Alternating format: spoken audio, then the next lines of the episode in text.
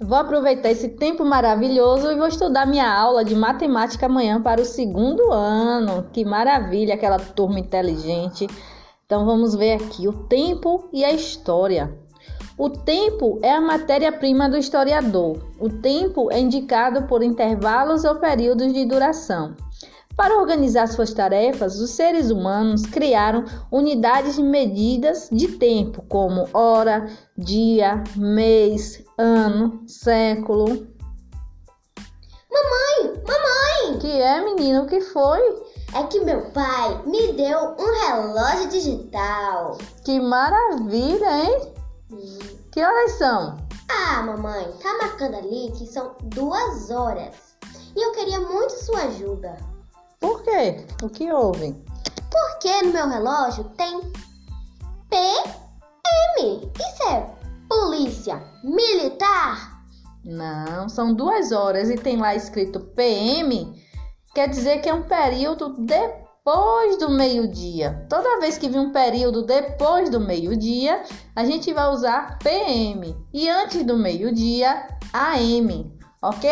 Vamos fazer aqui ó, uma pequena pesquisa. AM e PM são duas siglas com origem no, no, latim, utilizadas para referir cada um dos dois períodos de 12 horas em que está dividido o dia. Então, por isso, meu amor, esse PM aí não tem nada a ver com polícia militar. Desculpe, maninha. Nada, tranquilo. Você sabia que no relógio também tem outra curiosidade? Sério? Isso. Você sabia que depois das 12 horas a gente pode dizer que uma hora se refere a 13 horas? Meu Deus! Pois é. Duas horas são 14 horas. Três horas são 15 horas. E seis horas, mãe? A gente vai dizer que são que horas? Ah, eu chuto. Não! Eu lembrei dessa técnica.